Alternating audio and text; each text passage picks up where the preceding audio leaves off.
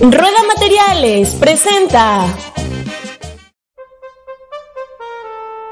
No se hable de fútbol.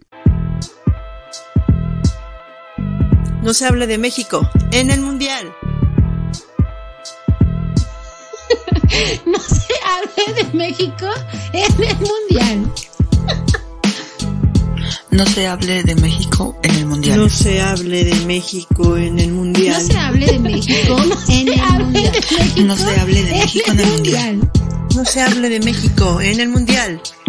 No se hable de México en el Mundial. No se hable de México en el Mundial. No, no, no, no. ¿Esto qué, esto qué es? Esto es. No se hable de México en el Mundial.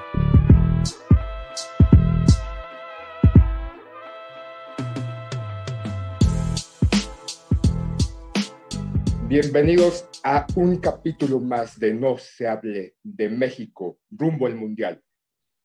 Eh, en esta ocasión tenemos un capítulo en el cual vamos a abordar, a hablar, a platicar, a conversar, a decir, pues a expresar sobre una festividad que se va a hacer en unos pocos días en la Ciudad de México, y no solamente en la Ciudad de México, en México, en el mundo mundial, en todo el mundo, en cada rincón de este globo, en cada rincón de este planeta, o eso quisieran, ¿no? Que se celebrara, pero afortunadamente tenemos aún la libertad de creer en lo que nos dé la gana, de pensar si esto es real, si esto no es real, de pues tener fe, tener eh, creencias distintas. Y estamos hablando de la Semana Santa o Semana de Pascua. ¿Cómo estás, poeta? Bien, pues estamos en San Martes, ¿no? De esta Semana Santa, hoy es martes y entonces hoy es San Martes. Ayer fue San Lunes y en México hay un dicho muy curioso y popular que tiene que ver con, pues con echar flojera y hacer San Lunes, que San Lunes es pues como no ir a trabajar o no querer hacer nada el lunes. Ahora con todos estos memes y estas cosas, este, pues no, no se dice abiertamente San lunes, pero pues sí se habla de, pues de no querer ir a trabajar los lunes, pero ¿tú, tú qué recuerdas acerca de la Semana Santa? Que además digo, esto no es, no se hable de cine, pero pues nos zambuten, ¿no? En la televisión abierta, todas las películas sobre cualquier tema clásico están ahí. Bueno, eh, para poner en contexto, ¿no? Semana Santa o pasión y muerte y resurrección de Cristo, ¿no? Y se divide, se empezó el domingo con Domingo de Ramos, en donde, pues, como tú bien dices, en televisión incluso hay una serie de películas en donde recrean esta, esta, pues, este recorrido, ¿no? Estos, estas fechas en donde Jesús de Nazaret empieza con este Domingo de Ramos entrando a Jerusalén y pues, los residentes de ese entonces de esa ciudad pues lo reciben con palmas y de alguna manera pues eh, se retoma esta, esta acción. La gente va en domingo, domingo de Ramos, que es el inicio de la Semana Santa o Semana de Pascua, en donde van a bendecir sus palmas y se decoran las palmas en las iglesias, o son decoradas las iglesias con palmas y las casas. También está Jueves Santo, Viernes Santo y Domingo de Pascua. Entonces, pues es una tradición en la cual pues se divide en estas fechas importantes en donde pues eh, desde niños nos inculcan de alguna forma, pues somos de México, somos un país cristiano católico en donde pues predomina esta creencia y como tú bien dices, tenemos N cantidad de películas en televisión, nos ponen desde, desde Ben Hur, este, eh, y una de las películas más críticas y que a mí me parece pues buena, eh, de Mel Gibson, este, no, no, no recuerdo, se me fue el nombre, no sé si tú te acuerdas, poeta, cómo se llama esta película que dirigió y fue criticado porque decía su odio, ¿no? Desde hacia los judíos por eh, esta salvajada, ¿no? Estas imágenes que, presenta y todo, eh, que, a algunos no les causa dolor, les causa sufrimiento. ¿Cuál es, poeta? Pues la pasión de Cristo, que además, pues precisamente nos remite a cuestiones etimológicas, en donde la palabra pasión tiene que ver con padecer, con padecimiento. Y pues en la película, como dices, ahí hay un asunto demasiado sangriento, ¿no? Y, y pues eh, a partir de, de, que hicieron esta versión, pues como que incluso al director ya no le fue tan bien, ¿no? A, Mel Gibson ya su carrera decayó, al propio eh, personaje, ¿no? Al, al, que interpretó a Cristo, pues tampoco ya le dieron ahí papeles, Jim Caviezel se llama, entonces, pues sí es algo de, de considerar, ¿no? Sobre todo porque la Iglesia Católica pues ha tenido poder a lo largo de la historia muy grande, digo, a lo mejor ha disminuido, pero pues el poder que ha ostentado la Iglesia Católica es un poder inimaginable, ¿no? Estados enteros se han arrodillado ante la Iglesia Católica y pues la Iglesia ha manipulado, que no estoy, no estoy hablando mal de la religión, sino, como lo dijiste alguna vez, pues de las personas, ¿no? Que están dentro de esta organización. Y en México, pues tenemos imágenes sangrientas, ¿no? Un par, sobre todo creo que la primera, eh, no sé cómo se tome, ¿no? Y, y es curioso porque, pues igual se, se, manifiestan en contra de una película por ser demasiado explícita y sangrienta, sin embargo no se van a Taxco, que en esta semana, pues tiene, ¿no? Una serie de escenas eh, grotescas, ¿no? Con respecto a gente que se encapucha y que carga una, una especie de, de atadura llena de, de, espinas y se las amarra a la espalda, ¿no? Y caminan durante un montón de rato y pues se van rasgando la piel, hay sangre y pues supongo que la iglesia aquí dice, pues esto es este, muy folclórico, ¿no? Es cosa de la gente, pero pues sí es medio extraño, ¿no? Este tipo de espectáculos en este tiempo. Digo, no se ha salido nadie a manifestar sobre por qué la gente sigue haciendo estas cosas, pero pues es, es de llamar la atención. No sé si los has visto, Sila, allá en Guerrero, sí, en Taxco.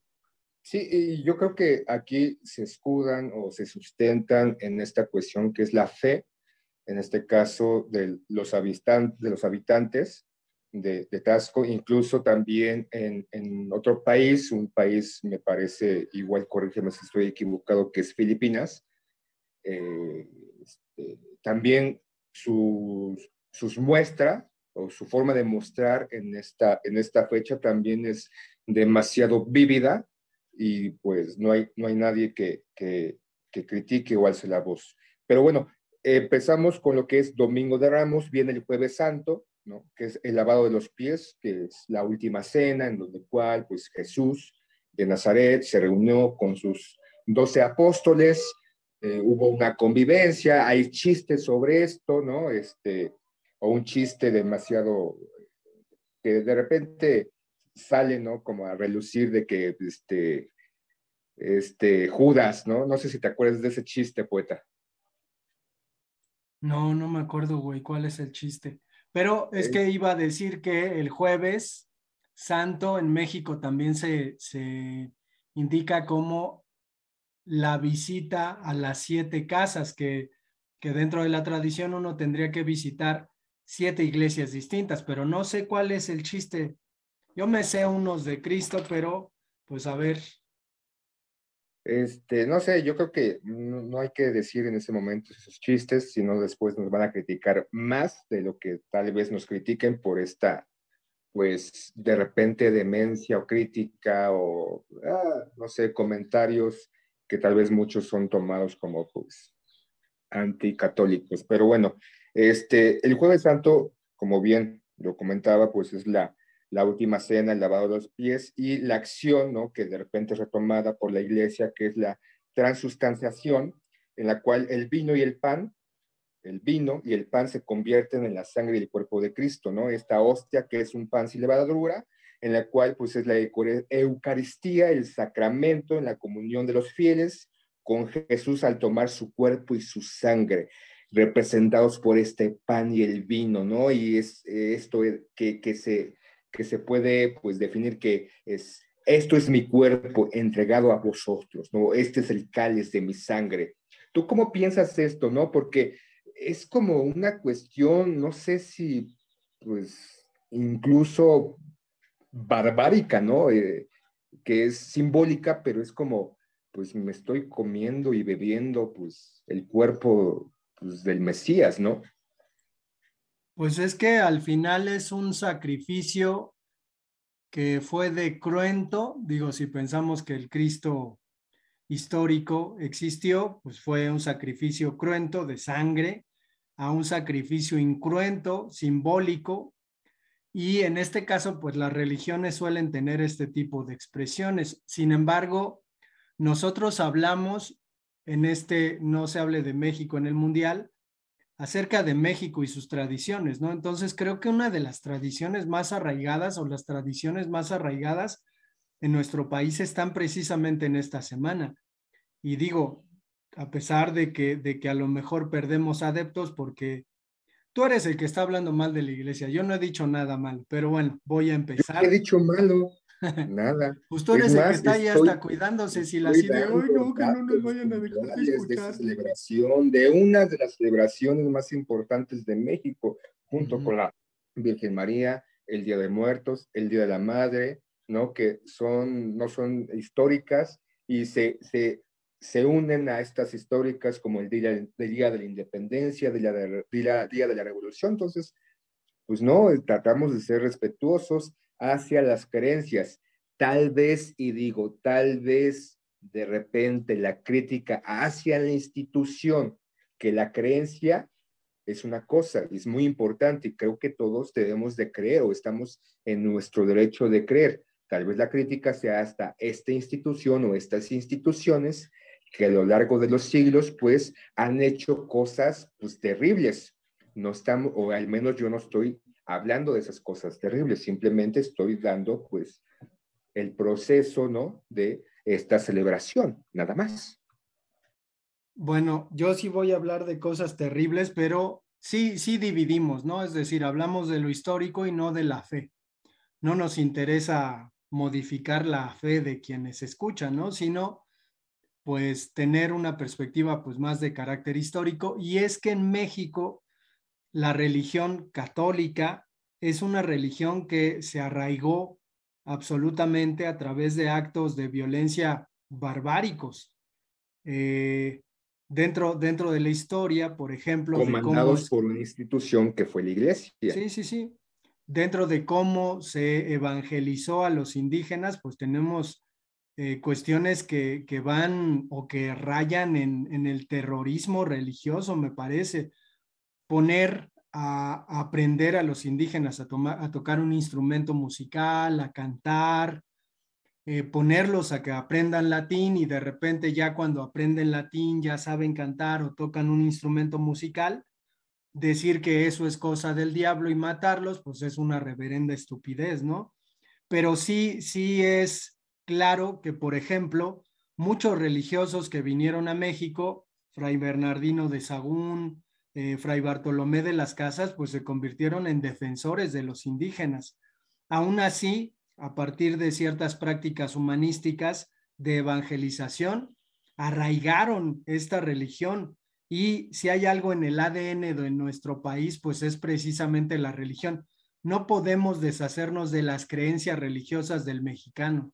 Entonces, en ese sentido, pues la Semana Mayor, como se le llama la Semana Santa, en todo el país, ¿no? Y también, como dices, en, Filipinas, lo que consterna con la, con la cuestión de la crueldad, pues es esto de que le clavan los clavos a, quien representa a Cristo, ¿no? Y lo clavan al madero y todo este asunto que pues es inimaginable. Bueno, en México, y ya para ir como acomodándonos, tenemos una una parte de la Ciudad de México llamada Iztapalapa, en donde se representan una especie de obra de teatro a partir de ciertos días y, de cierto seguimiento hacia los evangelios, que es las tres caídas, la representación de las tres caídas.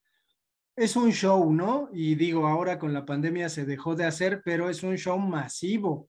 va muchísima gente, hay cobertura internacional, televisiva.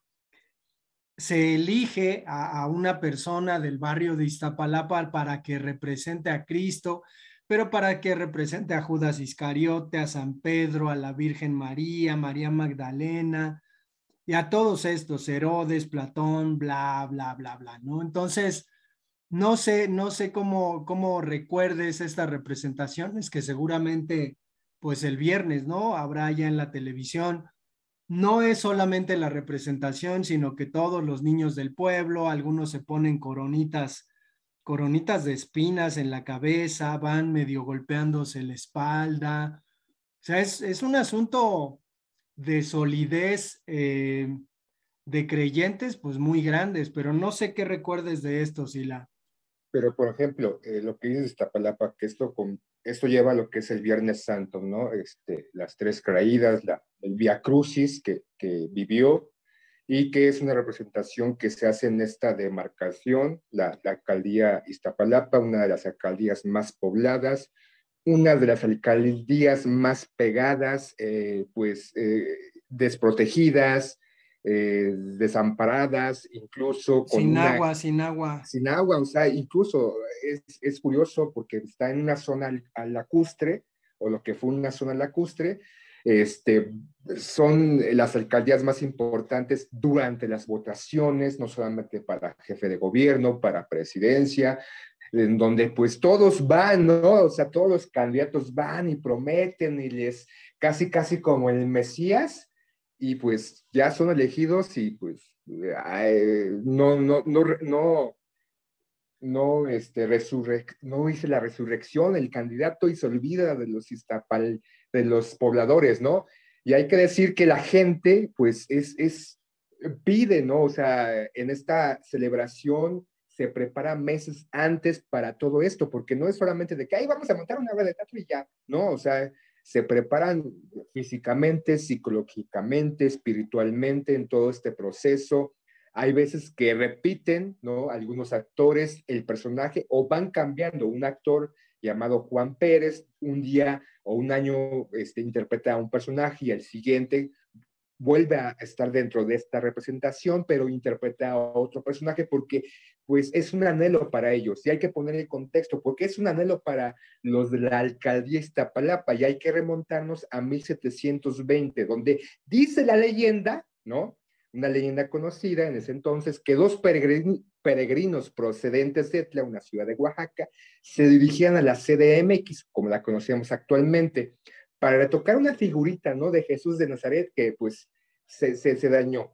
Entonces, fueron y venían caminando, pues 1720 no había tren, no había metro, no había absolutamente nada, no había camiones, no había avión. Entonces se dirigieron para la Ciudad de México, decidieron pernoctar, bueno, este, dormir en el Cerro de la Estrella y pusieron la imagen debajo de un árbol. Al despertar, descubrieron que la imagen no estaba. Y decía, ah, chingada, ¿dónde se fue, no? Y ambos decidieron pedir ayuda a los pobladores. Los pobladores fueron, no la buscaron, la buscaron y no la encontraron.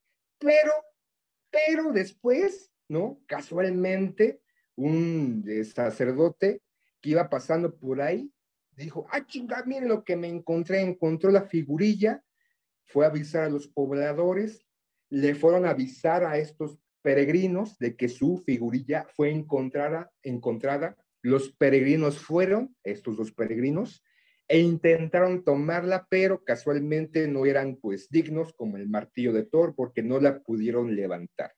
Y de ahí se edificó pues una catedral, ¿no? En este, en este lugar para conmemorar pues de que esta figura pues no quiso irse y pues la gente pues fue devota o, o hizo pues este este espacio de adoración que cabe resaltar que desde la época prehispánica fue un lugar para conmemorar el fuego nuevo. No sé si tú sepas que eres un gustoso y ávido de la historia prehispánica, ¿qué datos o qué, qué, tienes con respecto a esa zona en específico, al Cerro de la Estrella? Porque, como bien estamos diciendo, es un lugar donde se, se presenta esta representación religiosa, pero desde siglos antes era un punto importante para la, para, pues, la adoración no de, de esta, de, de, Cristo, sino de la adoración de este, deidades prehispánicas. Pues es que efectivamente, ¿no? La zona arqueológica del Cerro de la Estrella se convierte dentro de imaginario religioso de los indígenas en este lugar en donde se tienen que hacer una especie de corte de cuentas cada 52 años y en el mundo indígena este ciclo de 52 años pues tenía que ver, por ejemplo, con aumentarle un nivel a los eh, a los güey Cali, ¿no? A, a, los templos de las ciudades se les tenía que aumentar cada 52 años un nivel y había una especie de ritual en donde el propio Tlatuani asistía, el Tlatuani el que estuviera, ¿no? Porque pues a veces había Tlatuanis que, que pues ni siquiera les tocaba ese tipo de eventos. Y hay que decir, ¿no? Que desde el Cerro de la Estrella se alcanza a ver toda la Ciudad de México. Hoy no se alcanza a ver porque hay una nata de smog que no se, no se termina de quitar. Quizás estos días sí, porque además la Semana Santa en la Ciudad de México se vive de una manera muy curiosa porque toda la gente se larga de la ciudad y deja la ciudad para los capitalinos que quieren ir a museos, que quieren pues conocer ciertas cosas libre, ¿no? Entonces, eh, a veces la propia ciudad eh, de alguna manera pues agradece, ¿no? Que sean estas fechas, la gente que vive ahí, como para andar tranquilamente y caminar y que no haya tanto tráfico como normalmente suele haber. Pero sí, sí, pues hay que decir, ¿no? Que esta, esta semana es importantísima para configurar la manera en que los mexicanos somos. No sé si, la, si esta cuestión de la mayordomía que tú conoces, obviamente tiene que ver con la cuestión de los santos, ¿no? De los santos en distintos pueblos, pero se, se relaciona un poco con esta cuestión, ¿no? De, de, de una festividad obligada para los ferigreses en donde pues tienen que hacer un sacrificio muy grande y tienen que hacer muchas cosas.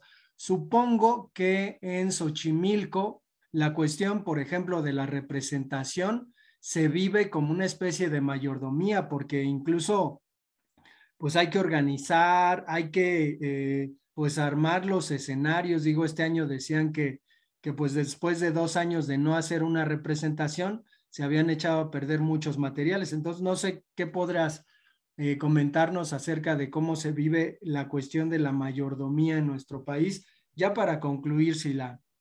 Aparte, bueno, hay que, hay, hay algo que no, to, no tocamos, ¿no? No hablamos, y fue la vigilia.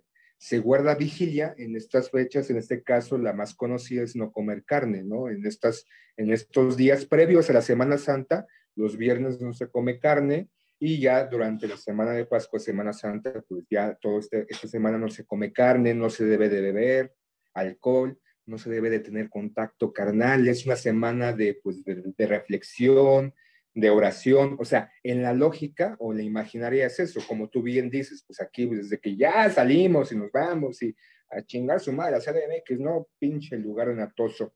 Y con respecto a la mayordomía o esta acción, pues sí, ¿no? O sea, es es una, es una condición que pues aún se tiene sobre todo en nuestros pueblos originarios en la Ciudad de México o en los estados de la República, en donde cual la gente se reúne, se, se, se une más allá de las diferencias que puedan tener, incluso hay cuestiones políticas muchas veces, pero se intenta como dejar a un lado y esta, esta búsqueda pues por un bien común, bien de la población, bien del pueblo, bien de la, del lugar en donde está viviendo y este, esta búsqueda de apoyar, ya si no puedes apoyar económicamente, no, si no puedes apoyar con material, pues apoyas con mano de obra y es, y es una acción gustosa, ¿no? Porque es parte de, de tu, pues, penitencia, por así decirlo, de tu, eh, de mostrar tu, tu fidelidad, tu, pues, tu entrega a, a todas estas creencias, ¿no? Porque se hacen no solamente en esta cuestión de la Semana Santa, en, las, en, las, en los santos de los pueblos o en las épocas importantes religiosas de cada pueblo, pues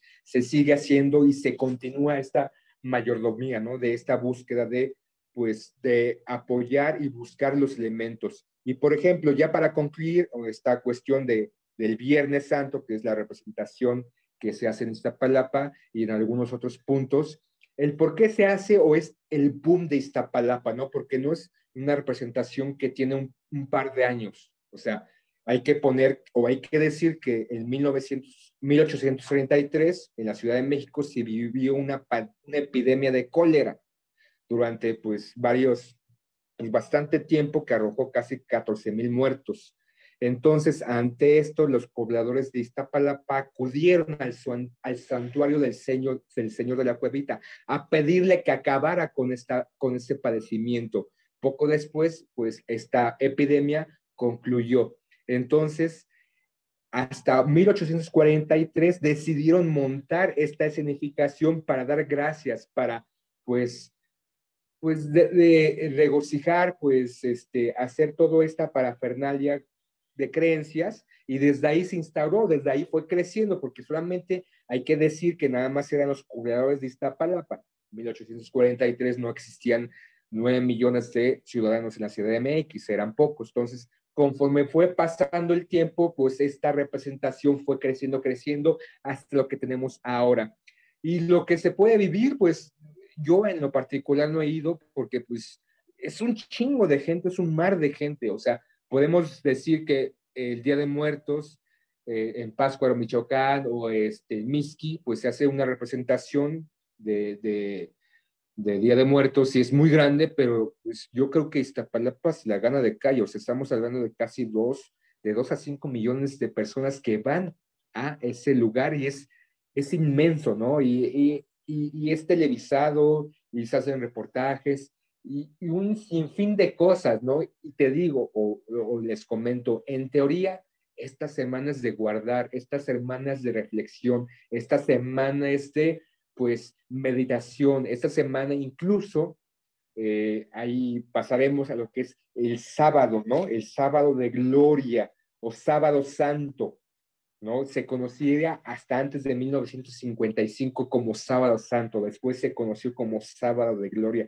que se supone que es guardar, pues, este, pues, por todo este proceso que tuvo Jesús de Nazaret, ¿no? Entonces, desde la época media, entonces, con toda esta vigilia, también una parte importante de la vigilia es no bañarse hasta el sábado para bañar las impurezas, bañar los pecados. Y aquí en México eso de bañarse, pues lo, lo hacemos grande. ¿Qué, qué, nos vamos a bañar? No, vamos a salir y vamos a aventarnos globos de agua y pistolas. E incluso como anécdota, pues yo cuando era niño, pues sí, incluso tú supongo, poeta, y muchos de los que nos escuchan, incluso también Aaron, no sé Pedro, porque él vivía en otra cosmovisión, ¿no? Como que de repente muchas cosas que nosotros hacíamos, Pedro no las hacía porque pues creo que es fifi, no sé, pero no sé si tú viviste esta situación de sábado de gloria, de salir, ya sea con tus hermanos o con tus amigos cuando eras niño y mojarte.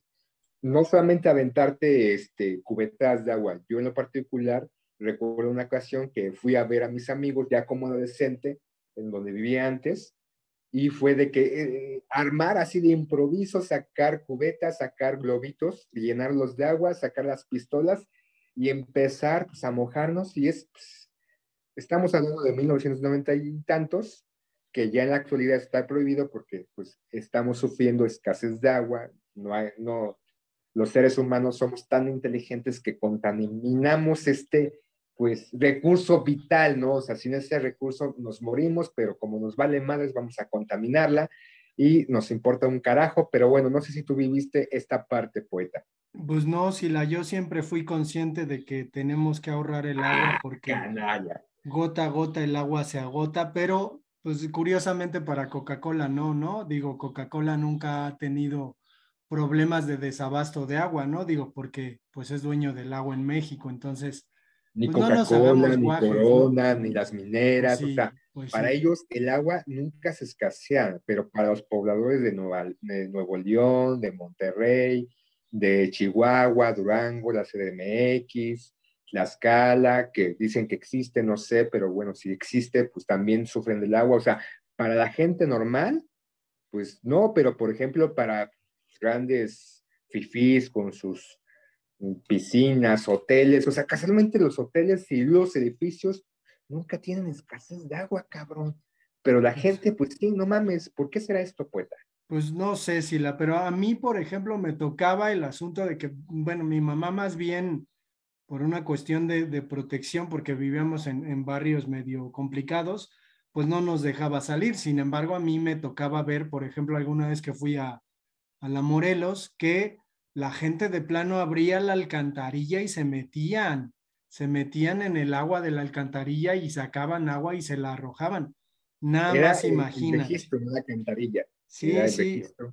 O sea, hay que, no hay que pensar, hay que decir que a los las demás. aguas negras, no, no, no. Sí, nos escuchan del extranjero. ¡Ah, pinches mexicanos puercos cochinos, no, no, no. manches! Y, No, y ya poco está a como ese video que circula de un güey en este, que vende aguas frescas, que saca agua de el registro, ¿no? Para hacer sus aguas frescas y pues ya, ¿no? Pinche- Pinches mexicanos puercos asquerosos, hijos de la chingada, por eso los odiamos a los de la CDMX. agua de tamarindo, ¿no? Pero pues a- al final, al final, pues la cuestión, ¿no? De tener en muy alta estima esta cuestión de la Semana Santa y obviamente las cuestiones religiosas, que son eh, de un extremo, ¿no? Yo cuando era niño me acuerdo que en esta semana, después de ver tantas películas, una con Enrique Rambal, que me gustaba mucho, y pues así puedo mencionar varias, o sea, yo tenía pues, pues la, la infantil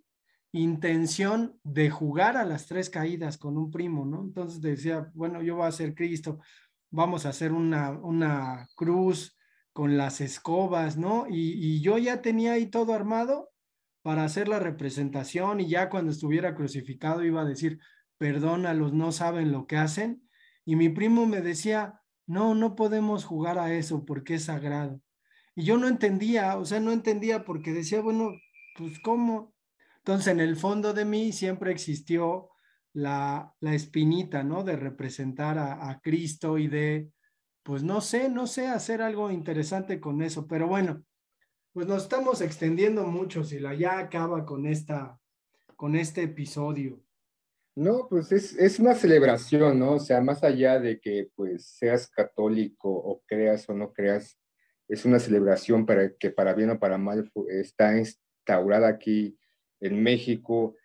Eh, en teoría, eh, se supone que esta fecha, el comportamiento de los mexicanos o de los seres humanos debería ser distinta, pero pues las cosas siguen exactamente igual, ¿no? Este, existen robos, existen secuestros, asesinatos, violadores, violaciones, este, desaparecidos, políticos, este, pues que hacen una burla y una mofa de esto, ¿no? Este, un político paradista de que "Eh, vamos a pelear sobre la, pues, la reforma este, pues, de Bartlett, ¿no? Porque no va a pasar y aquí nos vamos a quedar, ¿no? Y aquí tengo, o sea, lo irrisorio es que va con su petate el cabrón, o sea, para decirse del pueblo, o sea, entonces, este, las cosas siguen exactamente igual, ¿no? Hay gente que sí cree y sí lleva, pues, cabalmente todas esas festividades o estas creencias que la, en teoría debería ser toda su pinche vida y no solamente estas fechas, y que, pues,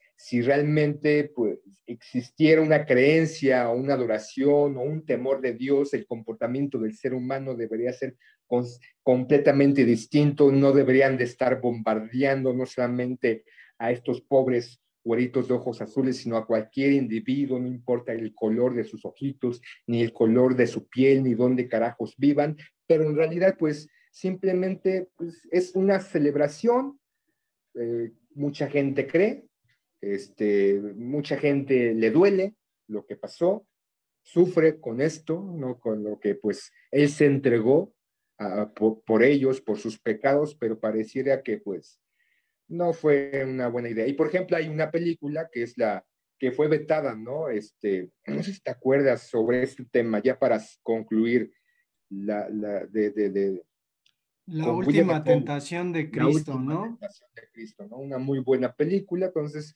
si quieren ver algo más de lo que normalmente ponen en televisión, pues pueden ver también esta película y pues no coman carne, coman si quieren, no importa, me acuerdo que yo sí, este, mi mamá me decía, no comas carne, que te vas a ir al infierno. Y un día le dije, pues no comí, no, no, no me fui al infierno. Pues aún no te mueres, entonces espérate, porque te vas a ir al infierno.